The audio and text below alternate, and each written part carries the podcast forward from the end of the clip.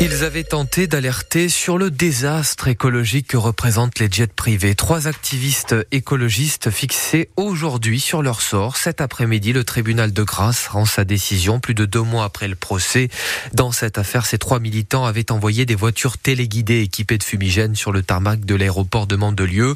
Et s'ils sont stressés avant la décision de la justice, Justine Leclerc, ils assument. Oui, car ils disent avoir agi pour le bien de tous et de la planète. Ils ont pris des risques car les enjeux environnementaux en valent le coup.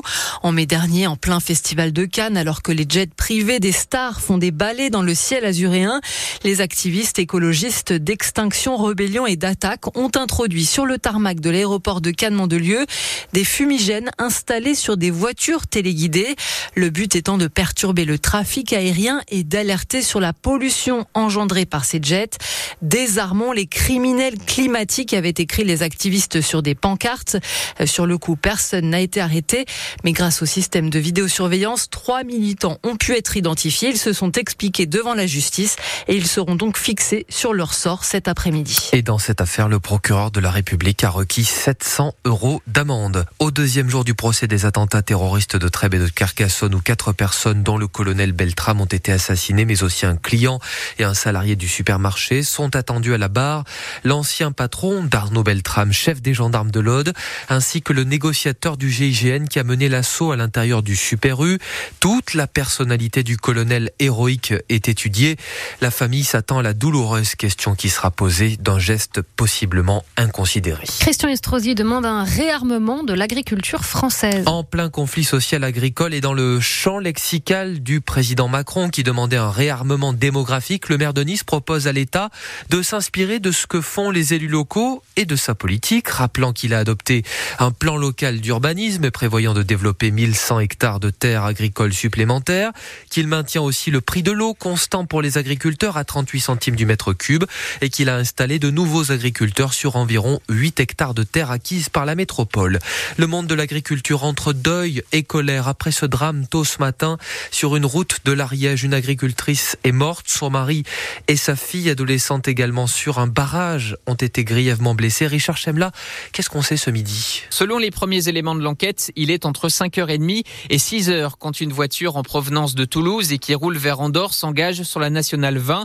Elle passe donc malgré le barrage mis en place et qui est d'ailleurs très visible, précise le préfet de l'Ariège. Il n'y a pas d'éclairage à proximité, il fait encore nuit, la visibilité est donc réduite. Le conducteur circule sur la double voie quand soudain, pour une raison encore inconnue, il percute un grand mur de paille érigé sur la route et recouvert d'une bâche noire. La voiture fauche alors trois personnes en train de se restaurer sous un barnum situé juste derrière le mur avant de finir sa course contre la remorque d'un tracteur. Les victimes sont membres de la même famille. La maman, âgée de 35 ans, est décédée.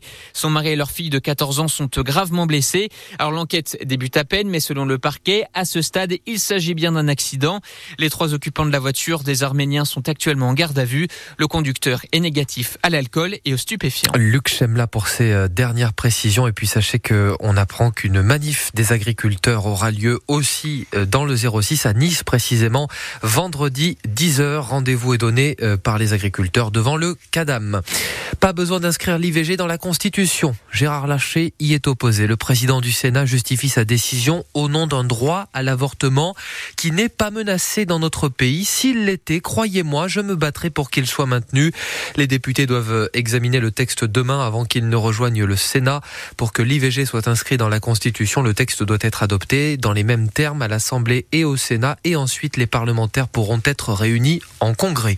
C'est la première cause de handicap en France et la deuxième cause de mortalité. L'AVC, accident vasculaire cérébral et ses 130 000 victimes chaque année, sera-t-il bientôt deux fois moins mortel?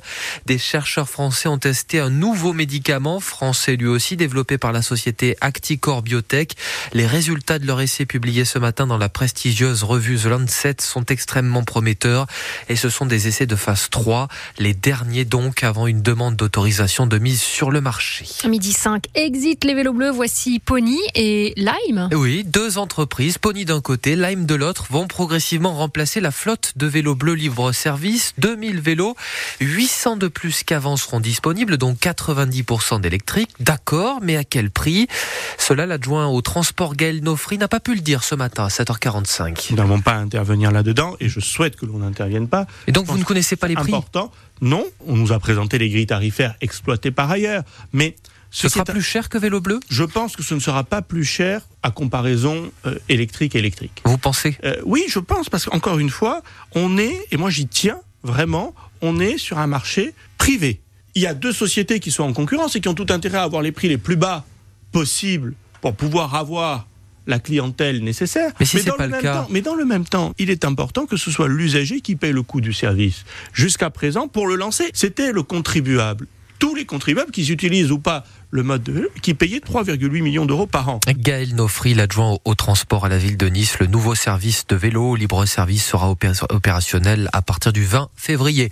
Et si vous embrassiez une carrière dans le numérique, la filière représente en PACA 70 000 salariés. C'est la deuxième la plus créatrice d'emplois dans, ce, dans, dans notre région. Alors, dans les agences France Travail, Expo l'emploi de la Côte d'Azur aujourd'hui, on vous propose des formations. Rendez-vous également à la MJC Gium à Cannes pour la découvrir tous les métiers et filière de la création de jeux vidéo jusqu'aux emplois proposés par Google en passant par des casques de réalité virtuelle pour chercher un emploi.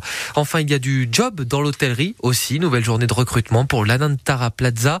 La deuxième en l'espace de quelques semaines. C'est à l'hôtel jusqu'à 17h30. Tous les métiers sont recherchés. Réception, opérateur, cuisine, bar et conciergerie.